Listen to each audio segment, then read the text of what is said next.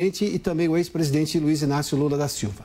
Agora resta saber se um terceiro nome vai ter forças para fazer frente aos dois ou se a disputa já se definirá ah, neste primeiro turno, ou seja, no primeiro turno das eleições, com algum dos candidatos tendo 50% mais um dos votos válidos. Este é o tema do nosso segundo debate de hoje aqui no Prós e Contras. Quem tem razão? Para esse debate, recebemos os deputados federais Carlos Aratini, do PT de São Paulo, e também Felipe Barros, do PL do Paraná. Senhores, sejam bem-vindos. Eu começo com o deputado Carlos Aratini. Deputado, teremos segundo turno ou não nesta eleição, na sua opinião? Óbvio que nós estamos ainda longe de outubro, é importante notar isso. Mas, na sua opinião, teremos segundo turno ou não? Olha, se a gente olhar as pesquisas. Primeiro, cumprimentar o Felipe, cumprimentar você, todos os ouvintes. É, mas eu, eu diria para você que se a gente olhar a, as pesquisas de hoje, elas indicam que não haverá segundo turno, porque tanto os candidatos chamados de terceira via, aí agora praticamente reduzidos a Simone Tebet, como o Ciro Gomes, eles uh, tendem a perder os seus votos nessa situação de polarização entre o Lula e o Bolsonaro. Ou seja, caminha-se para um primeiro turno, resolveu a parada. Agora, faltam praticamente quatro meses, quase quatro meses, um pouco menos. Né? E isso, a campanha mal começou para a maioria da população. Então, nós vamos ter que é, desenvolver uma campanha, promover debates e efetivamente ganhar as condições de resolver no primeiro turno. E, evidentemente, nós aqui vamos defender a candidatura do Lula. Deputado Felipe Barros, na sua opinião, haverá segundo turno? Boa tarde, Adalberto, aos Boa ouvintes tarde. da Jovem Pan, ao Carlos Zaratini. E a visão que eu tenho, a leitura que eu faço do processo eleitoral desse ano é que não existe espaço para uma terceira via, não há nem tempo hábil para que surgisse um nome de terceira via e, portanto, a eleição se dará entre Bolsonaro e Lula. E, nesse sentido, eu concordo com o Zaratini de que é, a eleição tende a ser resolvida no primeiro turno. É claro que é, eu acredito, até pelas pesquisas internas que o PL tem feito, que o presidente Bolsonaro vencerá no primeiro turno. É, e nós estamos vendo isso nas ruas, por onde o presidente passa, ele arrasta multidões. É, mas, respondendo objetivamente sua pergunta, Alberto, eu acredito que a eleição se resolverá no primeiro turno. Bom, então eu vou ampliar um pouquinho esse nosso debate. Óbvio que há toda uma, uma, uma, preocupação durante esta campanha de se debater ideias e que essas, essas ideias sejam extremamente discutidas com a população. E parte disso acontece não só nos programas eleitorais que vão acontecer, ah, na campanha dos candidatos que vão percorrer o país, mas também nos debates de televisão e de rádio. Ah, que a gente já tem informações de que, por exemplo, o presidente, o ex-presidente Lula pode não participar, ou mesmo o presidente Bolsonaro pode também não participar dos debates. Não não seria uma forma de debater e, digamos, ampliar essa possibilidade, seja no primeiro turno, no segundo turno, mas o debate acontecer? Deputado Zaratini, eu começo com o senhor. Olha, o presidente Lula, ele não, não, não, não, se negou aí a debates, né? O que a coordenação da campanha tem dito é que a quantidade de convites, ela se torna excessiva. Todas as emissoras e diversas rádios querem fazer é, os seus debates, é, canais de, de, de, internet. Então, o que estamos propondo, a coordenação está propondo, é uma que se estabeleçam pools né, de emissoras e se façam alguns debates né, e que esses debates eles sejam suficientes para atender os diversos canais e a gente evitar uma quantidade enorme de debates. Inclusive, que a gente tenha uma formatação de debate que permita a exposição de ideias, né? Porque aquela ideia de que há um minuto para você, um, um minuto para réplica, um minuto para tréplica, ali fica muito difícil se expor ideias. Então, uhum. talvez seja necessário um pouco mais de tempo e, ao mesmo tempo, um número menor de debates. A gente já fala do formato dos debates já também, deputado. Mas, deputado Felipe Barros, o presidente Jair Bolsonaro vai participar dos debates? Já pergunto de forma objetiva. Veja, o presidente tem tudo para participar dos debates. Eu, eu, eu concordo é, com essa análise que o Zaratini estava fazendo sobre o formato dos debates. Você veja, nós temos uma lei eleitoral que obriga as emissoras a convidarem todos os candidatos, Sim. desde os candidatos que estão em primeiro e segundo lugar, até os candidatos que não têm a mínima chance de de se eleger que figuram nas pesquisas com 1%, por exemplo. Isso torna os debates cansativos, maçantes e pouco produtivos. Então, creio eu que seria necessário uma reformulação disso. Se nós estamos aqui dizendo, e existe uma concordância, que a eleição se dará entre Lula e Bolsonaro, seria bem mais interessante até para o próprio eleitor um debate entre os dois, por exemplo, entre o próprio Lula e o próprio presidente Bolsonaro. Aliás, é nesse sentido que o presidente Bolsonaro, nessa semana, ele anunciou que se o Lula participar dos debates, ele também participará. Senão, é, creio eu que é, as agendas de presidente, de pré-candidato, de candidato à reeleição, somadas com todos os números de debate, se tornam muito cansativos. Tá, vamos falar então do, do, formato dos debates. Essa é uma reclamação constante, mas as próprias emissoras de televisão e rádio, elas ficam presas, obviamente, à legislação eleitoral, que quem pode mudar é o Congresso Nacional, e também as assessorias dos candidatos, que eu posso lhes dizer, jogam bastante duro para defender, obviamente, os interesses que eles têm. Ah, e, e, não estou dizendo só dos dois que estão liderando as pesquisas, não. Eu falo, inclusive, dos outros que dizem que é o direito democrático de expor a ideia e que eles podem ali, talvez, ganhar uma adesão do público e forçar um segundo turno, ou eles, eles próprios irem para o segundo turno. Deputado Zaratini, como é que a gente resolve, então, isso? Se, se a própria classe política vê nesses formatos ah, dos debates um problema mas também não há alterações ao longo de anos, desde que quando eles começaram na redemocratização. Como é que a gente mexe nisso daí? Para, digamos, ter debates, digamos, mais profícuos, ou seja, onde a discussão aconteça, tal como está acontecendo aqui, que há uma liberdade deste âncora para perguntar, questionar um pouco mais, se estender com um, depois se estender com outro, para que, obviamente, o assunto seja discutido até o final. Na sua opinião, deputado Zaratini, como é que se faz isso? Em primeiro lugar, como eu falei, eu acho que a gente deveria ter menos debates e que as emissoras se agrupassem de forma a fazer um número reduzido de debates. Acredito que uns três debates por aí sejam suficientes. Segundo lugar, é necessário estabelecer um formato que permita. Nós não temos como impedir que, que certos candidatos possam participar. Como você falou, está na lei a participação de todos ou quase todos, me parece tem alguma restrição aí sobre o percentual mínimo aí nas pesquisas. Mas é, de todos aqueles que participem, tem oportunidade de falar. Mas, evidentemente, você pode adotar formatos onde os candidatos principais tenham a preferência nas perguntas. Isso pode ser elaborado. Né? A gente já viu outros formatos é evidente, pode ter malandragem também, ao invés de perguntar para o candidato principal, pergunta lá para um último, né? Sim. Como a gente fala, o candidato muleta, né? Aquele candidato que está lá só para só para ajudar o outro, né? Mas eu acho que a gente pode, pode avançar nisso. Eu acho tá. que é possível elaborar um formato melhor.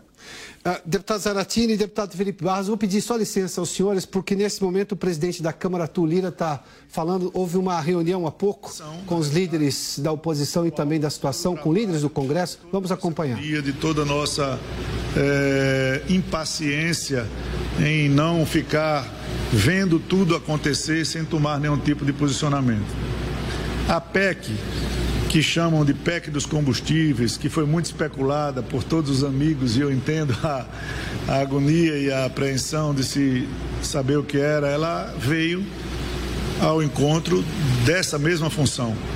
É uma PEC que pode vir facultativa, permitindo aos governos estaduais, àqueles que nós conclamamos, pedimos e convocamos para que tenham esse olhar também de proteção aos vulneráveis, de proteção aos que estão ali abaixo da linha média da pirâmide, a proteção a um problema que é mundial. É importante que a gente repita isso com muita ênfase. A inflação é um vírus mundial ali preso nessa vertente dos combustíveis e da energia. Nós estamos, é sempre bom lembrar, com a guerra que pouca gente fala mais, mas que está acontecendo e seus reflexos também no país que mais produz alimentos da Europa contra o país que mais produz energia e refino da Europa. Então, é energia e refino por parte da Rússia e alimentos por parte da Ucrânia. Lógico que isso ia afetar o mundo, lógico que isso ia perturbar as economias, lógico que nós estamos no auge do rebote dos efeitos da pandemia com relação à economia. E é claro que a visão de todos os poderes. Eu acho que isso essa discussão como iniciou-se lá no PLP 18, é, quando a ideia, lógico, nasceu de um projeto do deputado Danilo Cabral e do deputado Sidney Leite. Danilo Forte. Danilo Forte, perdão, desculpe, Danilo. Danilo Forte e deputado Sidney Leite. É, ela é tão simples e tão clara e tão objetiva que chega a ser incômoda, não é? E na realidade, nós não quisemos em momento nenhum, e nem é o espírito do Congresso Nacional, retirar a receita de qualquer ente federativo. Mas nós não estamos nessa vertente. Nós estamos na vertente de diminuir um pouco os lucros, os ganhos, a receita crescente com essas alíquotas que no momento de crise inflacionária machucam muito, principalmente os mais vulneráveis. Então a tese do Congresso Nacional, junto com o Poder Executivo, junto com os 27 entes federativos, tem que ser nesse sentido. Não é hora de nós avolumarmos os nossos cofres, não é hora de nós tratarmos de mais arrecadação, não é hora de fragilizarmos as finanças e esse discurso de fragilizar a saúde e fragilizar a educação nunca passará no Congresso Nacional qualquer atitude nesse sentido e nesse caminho. O que nós estamos dizendo é que em alguns itens a arrecadação nos combustíveis poderia chegar no aumento de arrecadação estadual em 116 bilhões a mais do que 2021. E com o corte da essencialidade, se chegará a 73, 74 bilhões de arrecadação, aumentando com relação a 21, que já foi muito alto. Então são parcelas que precisam ser atendidas. O nosso interesse é trabalhar neste caminho. O PLP 18 nós estamos esperando e fazendo um apelo à sensibilidade do Senado Federal para que se debruce, debata e vote sobre esse assunto. Dificilmente nós vamos ter uma decisão que não seja outra, a não ser respeitando a independência das casas, mas uma votação de aprovação desse PLP e garantindo a essencialidade. Lógico, se vier com alguma mudança, o projeto volta para a Câmara e aqui será de novo reapreciado. Nós receberíamos do Poder Executivo essa PEC, que chamam de PEC da, dos combustíveis, e que se tenta de toda maneira politizar essa discussão. Independente de quem seja o próximo presidente da República, a população vulnerável continuará a mesma, sofrendo com inflação, podendo ter desabastecimento, podendo ter o que a Argentina sofre hoje, 15 dias de fila de caminhão para abastecer diesel, por exemplo, com inflação a 60%. Nós não queremos isso para o nosso país. Nós não estamos impassíveis nem imóveis com relação a isso. E é importante que fique claro, e eu estarei aqui à disposição para quaisquer perguntas, que ontem nós absolutamente não pudemos fazer, não é? porque fomos consultados naquele momento a respeito de posicionamentos. Eu tenho uma visão particular, os deputados têm outra, mas nós vamos respeitar ah, os limites das receitas extraordinárias, as possibilidades de não comprometer, mas olhando para os mais vulneráveis, protegendo os mais vulneráveis. A inflação dói no bolso de todo mundo. E mais uma vez eu digo, ela não é brasileira, ela é mundial. Mas o nosso vulnerável do Rio de Janeiro, de São Paulo, de Minas Gerais, de Alagoas, do Amazonas, ele não quer saber se a se o Reino Unido tem inflação de 9, se a Argentina tem de 50, se os Estados Unidos tem de 9. Ele quer saber que aqui está cara, que ele não consegue mais exercer. E muitos desses fatores são combustível, energia, transporte. Afetam diretamente o índice inflacionário, provocam pressão nos preços de todos os outros, de todas as outras cestas. E precisamos sim de uma união de todos os entes federativos, de todos os estados de todos os governadores, de deputados, de senadores, do Poder Executivo, de ajuda e a sensibilidade do Judiciário na apreciação dessas matérias, para que a gente, numa visão de união, de discussão ampla, sem nenhum tipo de galhardia, sem nenhum tipo de autoritarismo, nem absolutamente nenhum tipo de, de, de, de, de autoria desse projeto ou daquele, possamos discutir esse assunto com imparcialidade. É no momento que está perto das eleições? É. Nós vamos deixar o Brasil virar uma panela de pressão e essa panela de pressão explodir para que a gente possa cuidar dos vulneráveis? Não. Nós temos que cuidar dela, desafogando a pressão, trabalhando em prol de saídas que tenham lastro na responsabilidade fiscal, mas que olhem para o social. Nós temos irmãos brasileiros dos mais diversos lugares do Brasil sofrendo mais do que a média do Brasil. Então, a, a nossa visão é essa. Nós esperaremos a votação do PLP 18. Só a partir daí é que a PEC virá ao Congresso Nacional, porque ela terá um parâmetro máximo de tributação ali entre 17% e 18% no modal, e a partir dali, é, diesel, GLP e gás de cozinha, aos estados que quiserem zerar, o governo federal bancaria esses custos, como bancará PIS, COFINS e CID em cima de gasolina e álcool.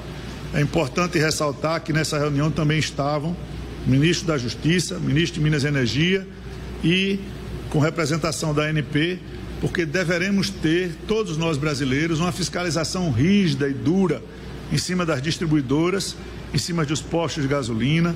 Eu não estou chamando ninguém de vilão, mas uma redução de impostos do tamanho que fez a essencialidade e com a consequente adoção de governadores que aceitem zerar o seu ICMS em cima de diesel e em cima de gás de cozinha, esses efeitos terão que ser sentidos muito na ponta dos consumidores brasileiros.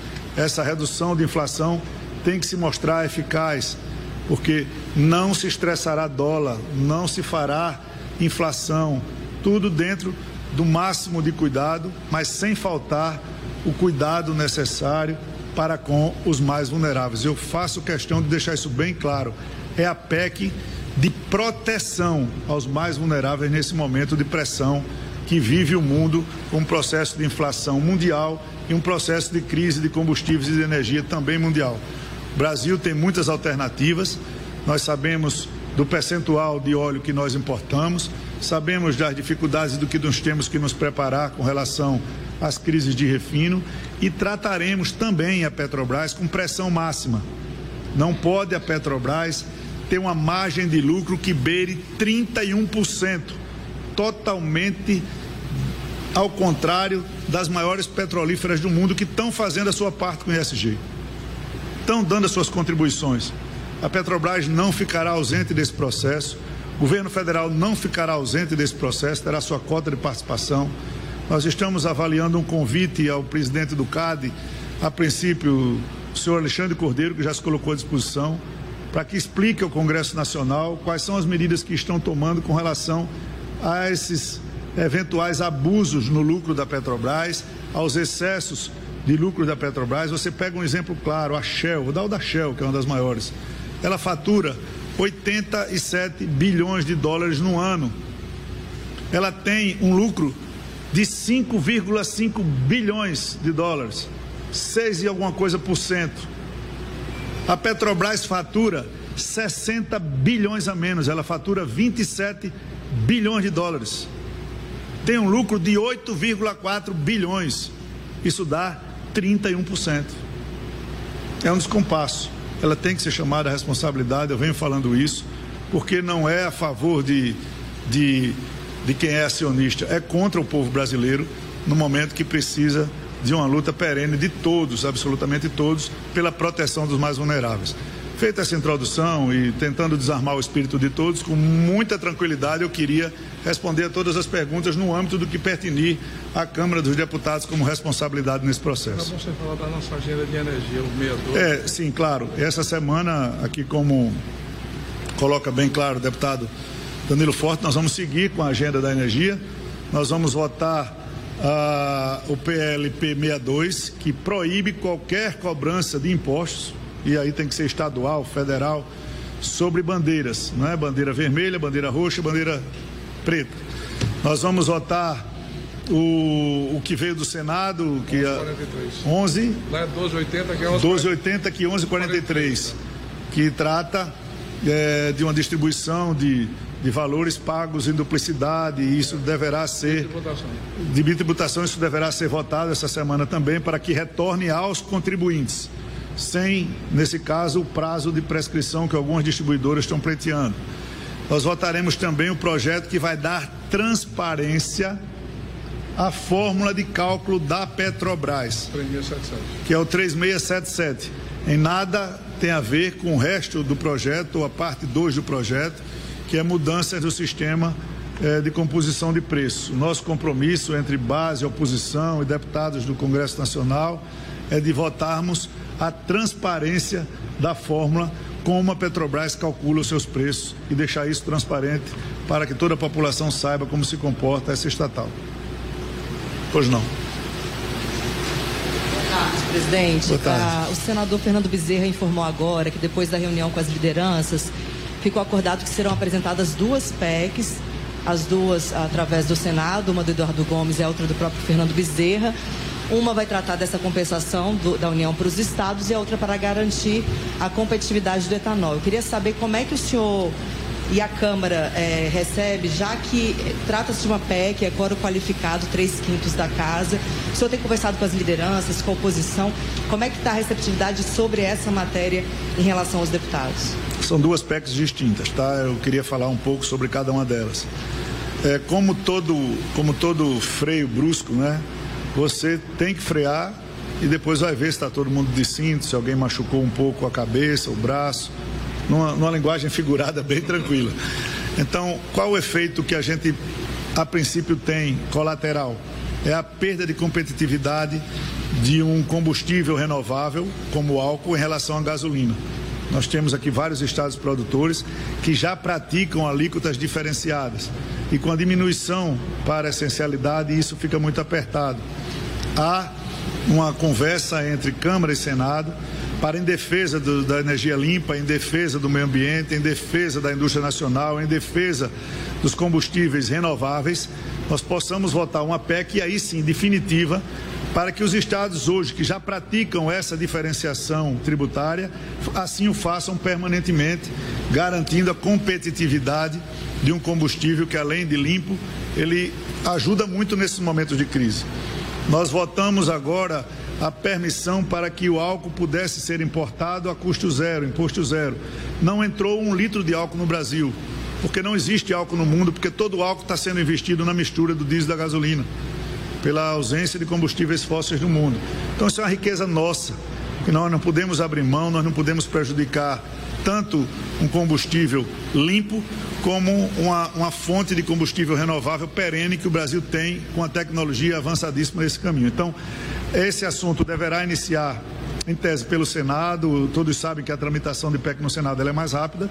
E quando vier para a Câmara dos Deputados, será tratado também com muita brevidade, espero eu. A outra PEC é a PEC que a gente está falando, não é?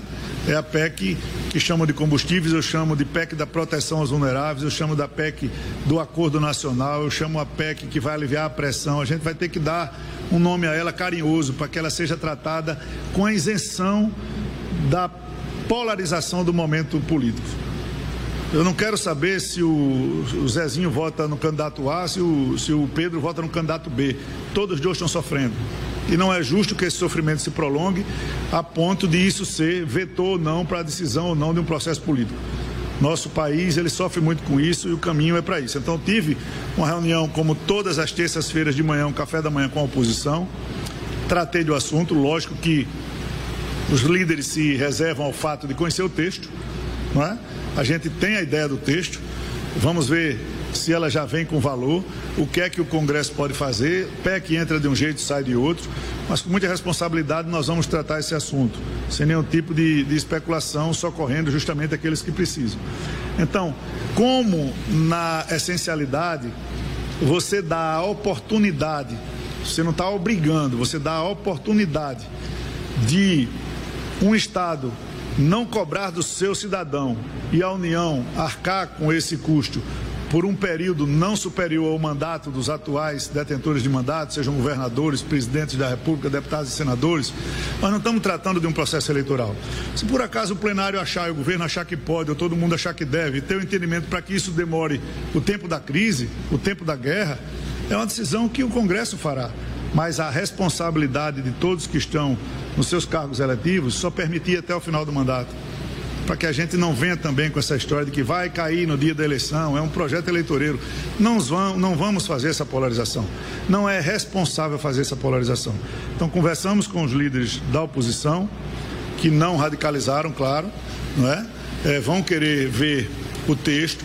É, se não houver acordo, como houve na PEC da guerra sanitária é, em 2020, se não houver na, nessa PEC da proteção humanitária em 22, nós daremos a tramitação mais rápida que pudermos. Ou seja, nós chamaremos sessão de segunda a sexta, nós abreviaremos na CCJ, nós tentaremos trazê-la ao plenário com 10 sessões, como daremos também a tramitação da PEC 11, que cuida de dar um respaldo a um projeto que o seu Congresso votou, sem ainda é, o lastro econômico, que é o piso dos enfermeiros. Nós estamos para resolver esses assuntos também e eles terão a mesma sensibilidade dessa casa com relação à tramitação dessa outra PEC.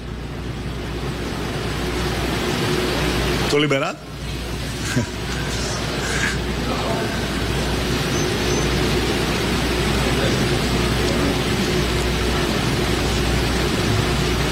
Obrigada. É, tenho algumas dúvidas. A primeira delas relacionada a uma discussão que estava presente, mas que não veio nesse anúncio. Eu queria entender se de fato foi abortada que é uma tentativa de um voucher caminhoneiro ou algum subsídio focalizado para caminhoneiros ou para trabalhadores. Está nesse momento concedendo uma entrevista coletiva depois de um pronunciamento justamente sobre a questão do ICMS. Foi perguntado inclusive da questão do voucher para caminhoneiros. Agora. Esse é o questionamento, mas ele está insistindo na ideia Veja, de que a é- PEC precisa ter acordo entre oposição e governo para andar rapidamente passada... essa PEC dos combustíveis. Tinha voucher de caminhoneiro, tinha subsídio do óleo, e lógico que é, você segurar um anúncio de uma, de uma importância como essa, você nem pode desfavorecer as possibilidades nem cravar nas possibilidades. Todos me conhecem, sabem que quando eu não posso falar, eu simplesmente não falo, que foi o que eu fiz com os amigos da imprensa essa semana toda. Né? Então, essas discussões elas nunca viram, vieram para o caminho do subsídio direto no caminhoneiro. Porque aí poderia ser entendido como um, um nicho eleitoral de, de, de, beneficiamento no período pré-eleitoral, acho que ficava pior. Acho que a possibilidade de você zerar todo o imposto do diesel, ela favorece todo o sistema da cadeia de transportes do Brasil. Jovem Pan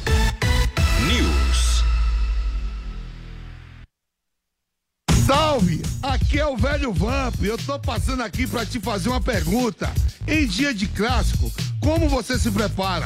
Eu loto a geladeira, coloco a carne na grelha, abro o meu celular e vou de Bob. Quer saber onde encontrar os melhores odds para fazer o seu jogo? Acesse vaidebob.com. A tradicional pizzaria Sala VIP tem mais uma novidade. E dessa vez é para você que está no bairro de Moema ou proximidades. Agora as mais leves e gostosas pizzas da cidade estão em um ambiente novo, super moderno e aconchegante. Na Avenida Indianópolis 830. Telefone para delivery continua o mesmo. 3849 5000. Te esperamos. Mais informações em gruposalavip.com.br. Não abrimos mão da qualidade.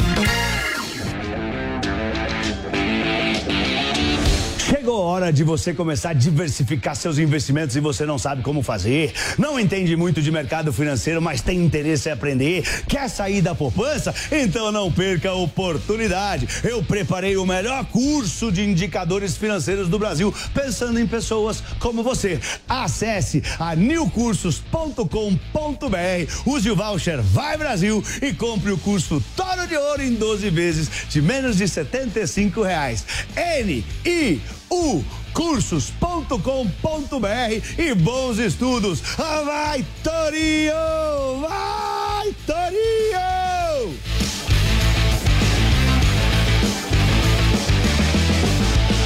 O ouvinte conectado participa da programação Jovem Pan pelo WhatsApp 11 931 17 0620. Esse é o WhatsApp da Pan. 11 931 17 0620. É o ouvinte cada vez mais conectado com a Jovem Pan. Você já sabe como assistir a Jovem Pan News direto na sua TV? É muito fácil. Se você tiver TV por assinatura, procure pelo canal 576 na NET, Claro TV, Sky e DirecTV Go. Pelo canal 581 na Vivo TV ou pela Oi Play.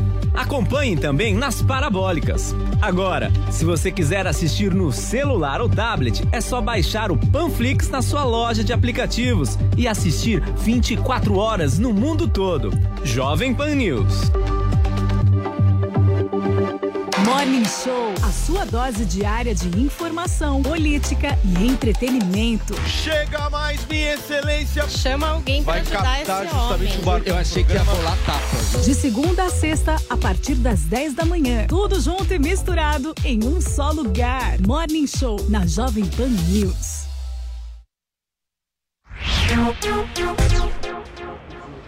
Há uma forma de compensação, há esse compromisso de compensar os municípios? PLP 18 prevê uma forma de compensação aos estados relativamente às perdas decorrentes da fixação dessa essencialidade. Acima de 5% de, de perda de arrecadação, se ter a compensação com a dívida dos estados para com a União em algum tipo de compensação propriamente dita. O senador Fernando Bezerra está atento à questão dos municípios. E eu espero que haja em relação aos municípios alguma forma de fato de minimizar os impactos. É evidente que, numa lógica de redução de alíquota tributária, é, há um sacrifício da União, há um sacrifício de estados, há um sacrifício de municípios, mas o que o PLP tem que buscar é ter um equilíbrio dessa disposição de ajudar o problema dos combustíveis no Brasil, para que se equilibre é, em relação a todos os entes federados. Então, atenção aos municípios é uma atenção verdadeira.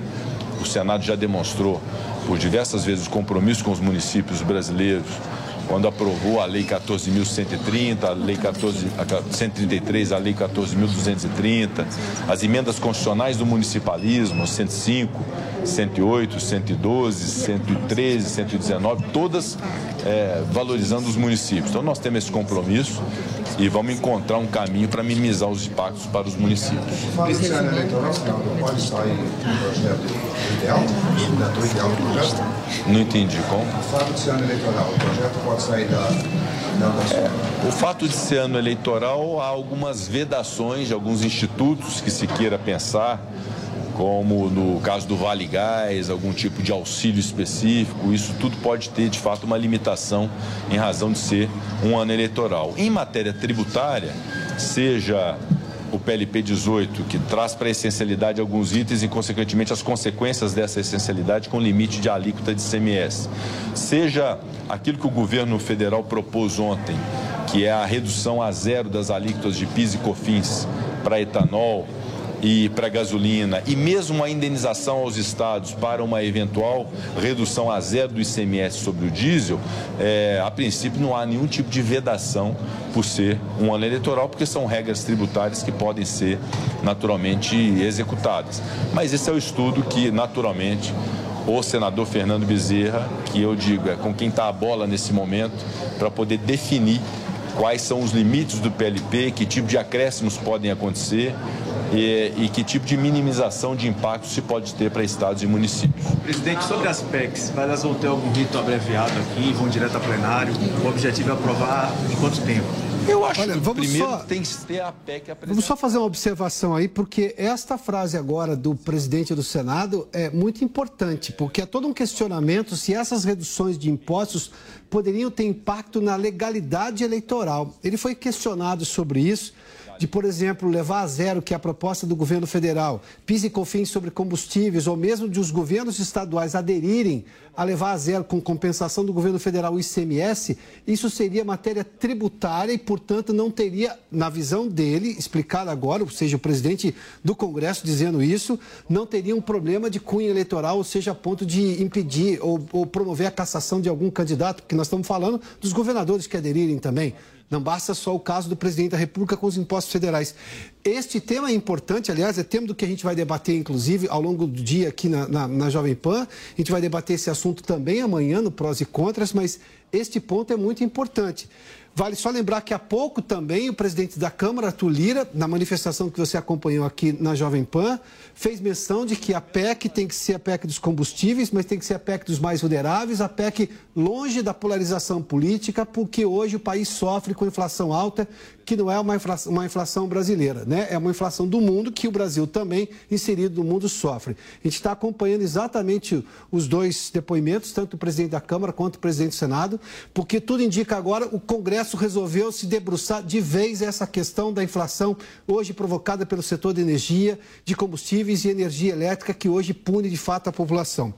Ah, Felipe, nós estamos, inclusive, só para fazer menção, estamos com os nossos dois convidados aqui, que estávamos debatendo questões eleitorais, mas eu vou pedir a gentileza, então, ao deputado Carlos Aratini e também Felipe Barros, do PL do Paraná, se a gente pode mudar a pauta, porque temos novidades nessa questão do ICMS, e, claro, o combate à inflação urge, é um tema que, obviamente, vai ser debatido durante a, a campanha eleitoral. Deputado Felipe Barros, eu sei que o senhor podia ainda falar um pouco mais sobre a questão política, mas eu vou, se o senhor me permitir, já indagá-lo sobre essa questão do ICMS. Nós vimos uma fala muito forte agora do deputado, do deputado Arthur Lira, o presidente da Câmara, dizendo que quer que a PEC fuja da questão da polarização, porque a inflação já não está conseguindo mais ser contida e, obviamente, que é muito dura, sobretudo para as populações mais pobres. Na questão técnica, técnico-jurídico, o presidente do Congresso agora, o senador fez menção, inclusive, de que ele não vê, o senador, o presidente do Senado, que ele não vê problema em relação a questões eleitorais, a redução tanto dos impostos federais a zero quanto do ICMS, se os governadores aceitarem.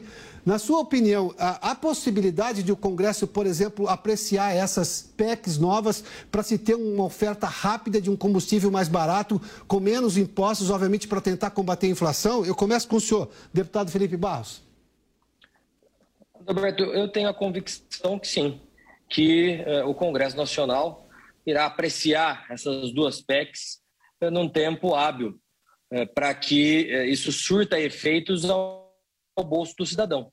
Esse deve ser o foco do Congresso Nacional. O presidente Pacheco bem disse que, quando se trata de questões tributárias, isso não pode causar nenhum impacto é, nas eleições, no sentido de haver qualquer tipo de impedimento ou questionamento jurídico em relação a isso. É uma questão tributária.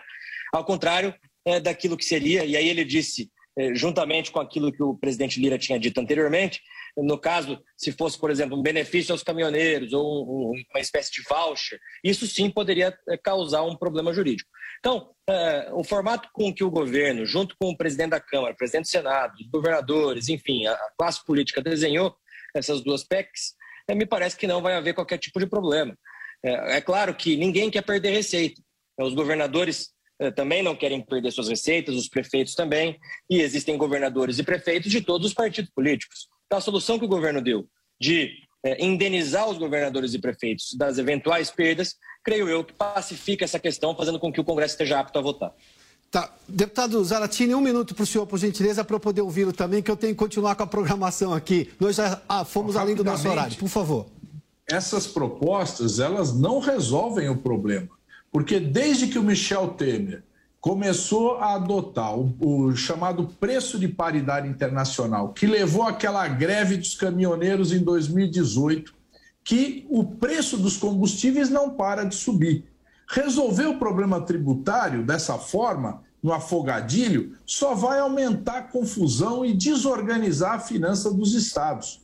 O que de fato o governo devia fazer é mudar a política de preços da Petrobras essa é a questão. E é isso que o governo se recusa a discutir e que a maioria do Congresso, que apoia o governo, também se recusa a discutir. Deputado Zaratini, obrigado pela gentileza. Felipe, obrigado mais uma vez pela gentileza da participação nesse debate. Agora são 4 horas e 38 minutos. Bom, muito obrigado a você que nos acompanhou aqui no Prós e Contras. Obrigado pela sua companhia, pela audiência. Na sequência, você tem opinião na apresentação do William Travassos. Eu fico por aqui e volto amanhã. Até lá. A opinião dos nossos comentaristas não reflete necessariamente a opinião do Grupo Jovem Pan de Comunicação. Realização Jovem Pan News.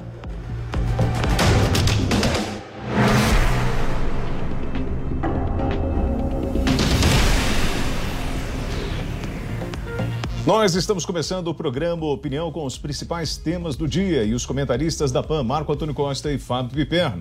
O presidente da Câmara Federal, Arthur Lira, e o presidente do Senado, Rodrigo Pacheco, falaram sobre o projeto de redução do ICMS em parceria com o governo federal.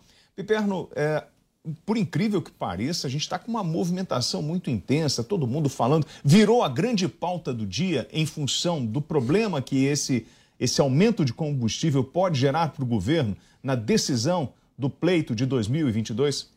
Boa tarde, William, Marco, boa tarde à nossa audiência. É claro que virou a grande pauta deste momento pré-eleitoral, porque, de fato, o, esses preços nas alturas e a, que acabam impulsionando a inflação, é óbvio que isso faz com que haja um impacto eleitoral. E é claro que a classe política começa a se mexer, porque não é só o presidente da República que disputa a reeleição, são também governadores, senadores, deputados, ou seja, há muita gente envolvida nesse, nesse, nesse processo eleitoral. E é, esse cenário é ruim para todo mundo. As, as pesquisas, e elas são praticamente unânimes em relação a isso, apontam que a questão econômica é a grande vilã desse período. É a grande preocupação do eleitor. Então, é natural que a classe política se mova no sentido de tentar encontrar alguma solução. Agora, o William e Marco, a questão é saber se essa solução que é apontada agora é de fato a mais indicada e viável. Marco, é, jogada de mestre de Bolsonaro colocou em xeque a posição hum. de prefeitos, governadores e falou assim: olha, eu vou fazer a minha parte e vou repassar para vocês, então, a perda. Mas para isso, governo, os governadores precisam topar entrar nisso. E Bolsonaro acaba saindo como um grande vencedor nesse debate da tentativa de redução de combustíveis. Boa tarde, William. Boa tarde, Piperno. Bem, nesse caso, claramente foi uma jogada inteligente do Bolsonaro e eu não vejo nenhum tipo de subterfúgio eleitoreiro nesse sentido, porque o que existe aqui é uma pressão, uma pressão das pessoas, uma pressão até mesmo do ambiente midiático aí conflagrada é, nesse sentido, pedindo, né, de alguma forma que medidas sejam tomadas. Existiam propostas piores, meu caro William e meu caro Piperno. A proposta do fundo, por exemplo, para mim é um milhão de vezes pior, porque envolve a interferência de um burocrata do Estado, gestão de fundo que pode dar asa a algum tipo de desvio, de corrupção.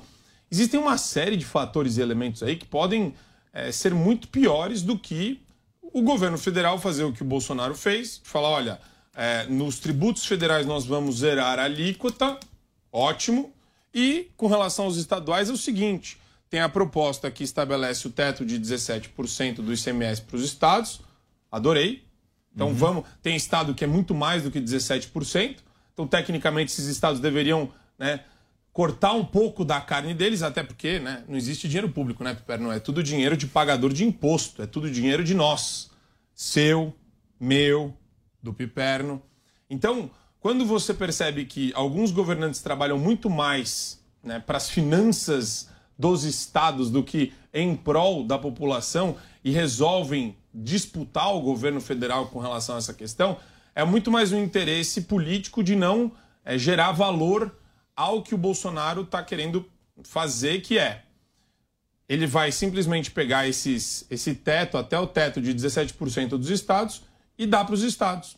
Então é muito mais uma conta de chegada né, que vai ser realizada, onde a União assume ah, o pagamento desses impostos né, até o final do ano do que qualquer outra coisa.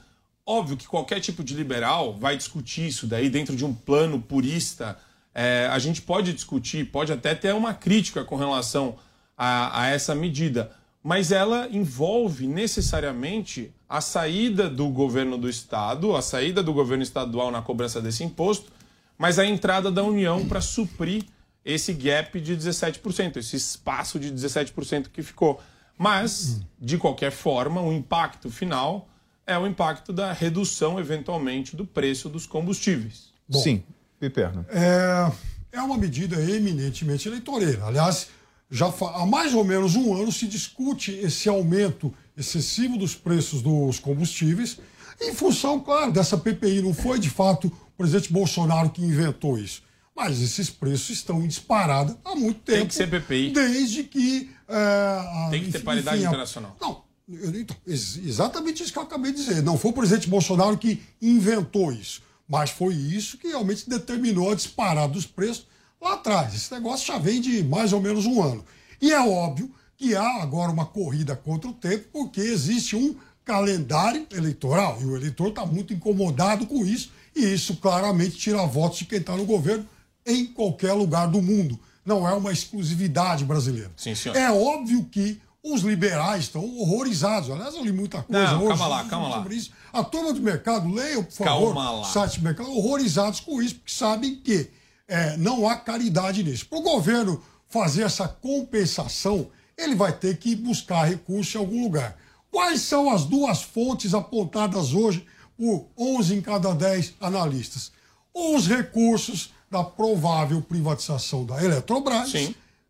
Sim, com a maior tranquilidade do mundo. Ou seja, vamos desfazer um patrimônio público para indenizar os estados para garantir a reeleição do presidente e a outra alternativa pegar os dividendos pagos pela Petrobras e devolvê-los, então, na forma dessa compensação. Também sim. Uma ou outra são duas péssimas medidas, porque Então você está tirando do caixa do governo para fazer um remendo até 31 Mas, de mas dezembro uma coisa, então, e para dar tempo Mas aqui, mas agora até, até, até vamos, vamos debater Ave dentro de um Maria. ambiente honesto intelectualmente. Nossa. Todas as medidas, o, o cobertor, para qualquer gestor público isso, hein, Piperno? O cobertor para qualquer gestor, administrador público, William, ele é Hum. sempre mais curto do que o que envolve demandas sociais Meu em todas as áreas, seja saúde, educação. Então, sim, governar é você fazer escolhas, é você escolher quais são as Claro. pautas prioritárias, é você também se comprometer à redução do custo da máquina estatal. E nesse aspecto, Piperno, vou te contar uma coisa que você não sabe. Desde 1997, que é quando começaram a mensurar é, o custo que a gente tem com a máquina, a gente teve o menor custo com a máquina desde que começou a fazer a, a, a- a estatística nasceu, em 1997. Então, é, é, eu Qual acho. superávit fiscal Eu o acho, eu acho. Não, superávit fiscal é diferente. Sim, eu tô custo com a máquina lá. pública. Então, e você era uma máquina mais alta e faturava mais, deu um mas, maior. Não, mas todos os, todos os anos a gente tem também arrecadado mais, o que não é bom. Mas isso envolve também uma conta de chegada que quem faz é o ministro da Economia. Então, quem está estipulando. No, no fim das contas, é, existe uma tecnicalidade aí, e na verdade o Piperno ele estava elogiando a medida. Posso fazer uma pergunta, Eu não. Eu só tô Ele começou seguinte, elogiando. Liberais de todo mundo, univos, porque realmente a coisa está É, brava. Vamos dilapidar essa patrimônio medida- para dilapidar. reeleger o presidente. Essa medida da redução do ICMS até dezembro, ela vai beneficiar o pobre que não tem carro, aquele que usa transporte público. Nós teremos uma redução, por exemplo, no preço das passagens, nós teremos redução eh, nos produtos que estão disponíveis nas gôndolas. De que forma isso vai impactar a vida do brasileiro pobre? Ou isso vai privilegiar apenas uma categoria eh, que tem carro, que consegue, que uma, uma, uma- uma parcela da população mais privilegiada? Em grande medida, tudo depende da logística na nossa, né, no nosso, na nossa infraestrutura de transporte nacional. A gente depende muito do transporte rodoviário. Né? Ah, o Brasil não é um país de ferrovias, de grandes ferrovias. Então, é, com certeza, isso daí tem um impacto relevante. Você pode até falar, ah, o impacto é maior por conta do diesel, que inclusive já está com a alíquota zerada no âmbito federal, enfim. É, mas você vai sim ter um impacto, isso acaba acarretando um impacto até de forma em cascata. Isso daí vai afetar sim o preço das coisas. Agora, claro, aí eu concordo, quer dizer, não existe solução mágica. O que, é, o que existe aqui é o Estado adotar uma medida de é, cobrar menos tributos da população e a União está adotando uma postura até interessante, porque isso empurra os estados para aceitarem o teto de 17%. Tem estado que cobra muito mais de ICMS do que 17%, meu caro William. Olha que solução mágica. Vendam a Eletrobras, vendam enfim, o patrimônio público construído durante muitas décadas, que foi demonizado nos últimos tempos. Vamos vender isso aí para torrar até 31 de dezembro para dar possibilidade é isso, que a inflação caia e o presidente reeleja. nada a ver com A conta é essa. É honestamente. Ao Agora, eles precisam, ter, eles precisam ter honestidade intelectual para não empurrar você essa mentira. Ou seja, só vai, ou seja, de 1 de janeiro do ano que vem para frente, você não vai ter mais nem as alíquotas zeradas, ou seja, você vai voltar a pagar combustível caro, só que você não vai manter, o, o governo vai manter o patrimônio público, não vai mais ter as usinas hidrelétricas, por Gente, exemplo. tudo isso vai ser torrado para tentar Eu vou pedir que os senhores agora Olha a cara de pau. é, se coloquem na posição de uma pessoa que mora é, numa comunidade com as paredes de madeira, atravessam a, a, a, as, as valas de esgoto que estão espalhadas pelas comunidades, aqueles que abrem a porta da geladeira, Marco, e não tem proteína em casa e ficam escolhendo o que tem que comer. Eu quero saber o seguinte. Para onde vamos, William? É, nós vamos para nós vamos para um país onde você gasta 4,9 bilhões de reais em fundo eleitoral e onde você fala em conter uma política de preços que acompanhe o mercado internacional. Então nós sabemos que isso não vai ter fim. Você não consegue controlar isso com todas essas medidas. Isso é paliativo. Uma hora a água vai alcançar a, a, o leito do rio, não é isso? Não, tudo bem, é que o discurso é um pouquinho demagógico antes. Demagógico? Não, você cabe. acha que o pobre. Eu acho que não cabe. Você acha que porque, o pobre favelado, porque, aquele que hoje não tem o que é comer, ele está demagógico? Não, é, vamos, vamos, vamos falar sobre a pergunta em si, né? Não, eu estou falando. Eu, é porque eu acho que essa vamos pessoa lá. gostaria de ouvir e falar assim, poxa, tudo bem, eu estou indo para um caminho seguro. O governo então, está me levando para um caminho é, então, seguro. Porque ele depende do governo. então, também isso é um problema, tá? A, a, a, gente tem o marco do saneamento básico, que foi algo revolucionário. Você falou de esgoto a céu aberto, etc. Isso daí já muda muito a vida das pessoas, tem um impacto relevantíssimo, trazendo investimento privado por meio de concessões para essas pessoas no Brasil inteiro. E você tem também, William, uma situação que envolve necessariamente, se você quer uma medida a longo prazo, a privatização da Petrobras. É, é isso que vai promover a concorrência no setor e trabalhar com números que possam, inclusive, se adaptar no plano diário. Então, se você tem um setor que nem os Estados Unidos, posto de gasolina, o preço vai variar diariamente, independentemente de onde você está. E eles não têm uma US Petro lá. A gente fala isso o tempo todo. É uma coisa normal. Agora, se a gente ficar com esses dogmas que a esquerda tem de ah, patrimônio público ele não pode ser dilapidado, você tem que vender o patrimônio público que existe hoje, porque não existe patrimônio público, é tudo nosso, e o Estado tem que sair da gestão dessas empresas por completo.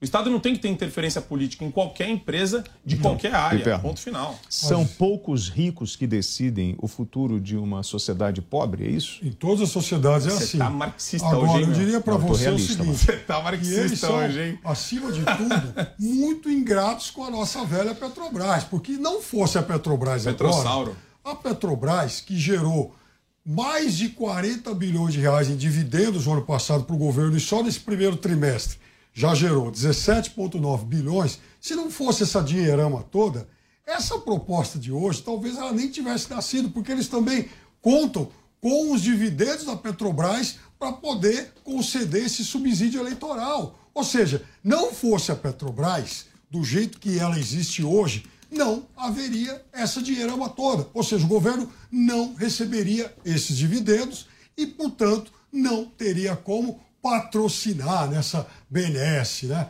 essa distribuição de subsídios, essa generosa distribuição de subsídios eleitorais para todo mundo. Ou seja, há, acima de tudo, uma ingratidão com a nossa velha Petrobras. Gente, esse é o argumento mais fantástico que eu já ouvi na minha vida inteira. Será que a audiência captou isso direito? Não. O Pipero tá falando em gratidão com a Petrobras. Não, é gratidão de vocês, porque vocês estão demonizando é. a Petrobras. Ninguém. Mas vão usar Pipero. agora Pipero. o dinheiro que ela deu para o governo, que ela transferiu para o governo, para bancar essa ninguém, eleitoral. Ninguém está demonizando nada. A questão é muito simples, ah. ela é aritmética, básica. Você não pode ter um Estado gestor no meio empresarial. Não. Não o é assim. Estado, ele é, só atrapalha. É um o Estado é- envolve burocracia. o Estado ingessa a gestão de qualquer empresa. o Estado envolve interferência política, conflito de interesse, corrupção.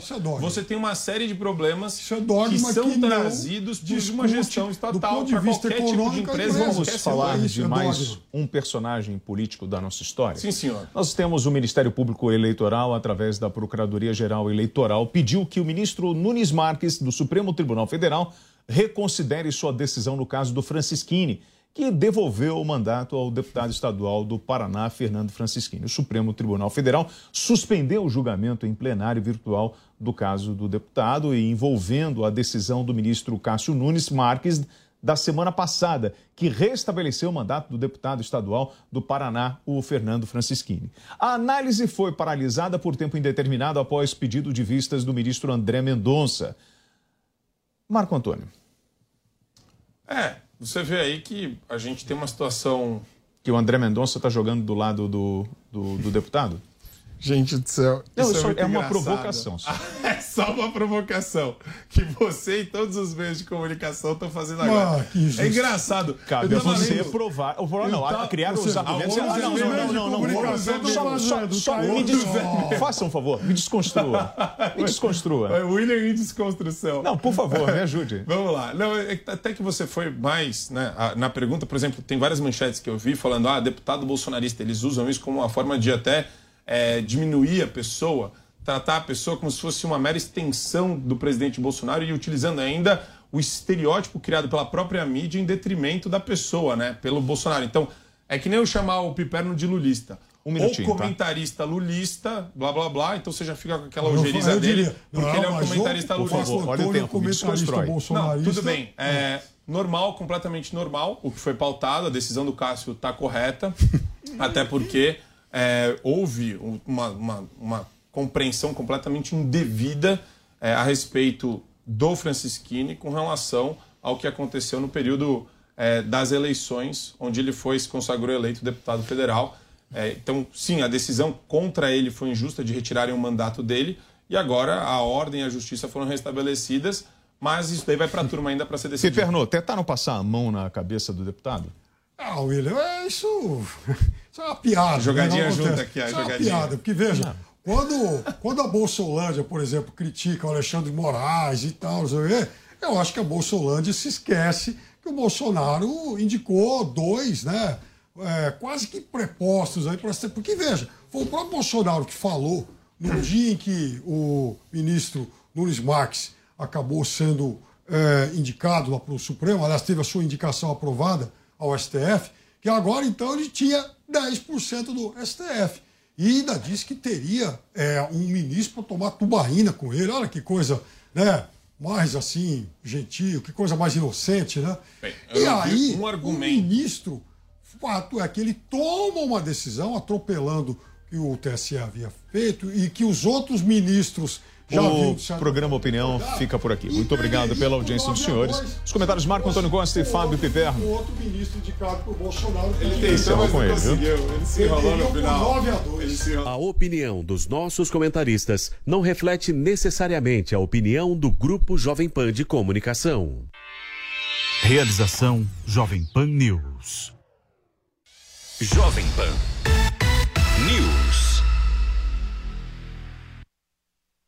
Copa do Mundo do Qatar 2022. Oferecimento Loja 100. Nas Lojas 100 tem tudo que você está namorando. Mês dos namorados é nas Lojas 100. Ainda bem que tem. Bob, o melhor site de apostas do mundo agora no Brasil. Brasil Wanna Bet. Vai de bob.com. Tectoy agora também é automação comercial, uma nova fase para o seu negócio. E Consórcio Mage, imóveis, veículos, caminhões e tratores, planos até 10 anos sem juros. Simule já, consórciomage.com.br. A seleção alemã vive um período de entre-safra nos jogadores. Quando olhamos para a seleção vencedora de 2014 no Brasil, poucos nomes sobraram. Neuer e Thomas Miller são os nomes restantes em termos de liderança que sobraram do título no Rio de Janeiro. Sem Tony Kroos, que se aposentou da seleção após a Eurocopa passada, a aposta no meio é uma mescla entre experiência e juventude. Kai Havertz e Musiala são os dois nomes dessa renovação pelo setor. Kimmich dispensa comentários, tal qual Rudiger, que por mais que não sejam tão jovens os dois, ambos cresceram muito de produção e estão na lista de melhores jogadores em suas posições no futebol mundial. O grande problema alemão é o ataque, uma seleção que já teve Jürgen Klinsmann, Siller, Rummenigge, Voller, Klose, o maior artilheiro em Copas, e claro, Gerd Miller, hoje tem que depositar as esperanças em Timo Werner. Será que ele dá conta do recado no Catar? Jovem Pan News. Informação, esporte e entretenimento. 24 horas por dia. Assista a Jovem Pan News na sua TV por assinatura. Pelo canal 576 na NET. Claro TV, Sky e DirecTV Go. Pelo canal 581 na Vivo TV ou pela Oi Play. E acompanhe também nas parabólicas. Fique bem informado na Jovem Pan News. As principais notícias da hora e a opinião dos nossos comentaristas. Reportagem ao vivo de São Paulo, Rio de Janeiro, Brasília e das principais cidades do país. Headline News. Headline News. De segunda a sexta, uma e meia da tarde. A partir das seis da manhã, comece o dia bem informado no Jornal da Manhã. O time de reportagem da Jovem Pan informa em tempo real tudo o que acontece no Brasil e no mundo. Jornal da Manhã. De segunda a sexta, às seis da manhã, na Jovem Pan News. A notícia que você quer saber. A notícia que você precisa.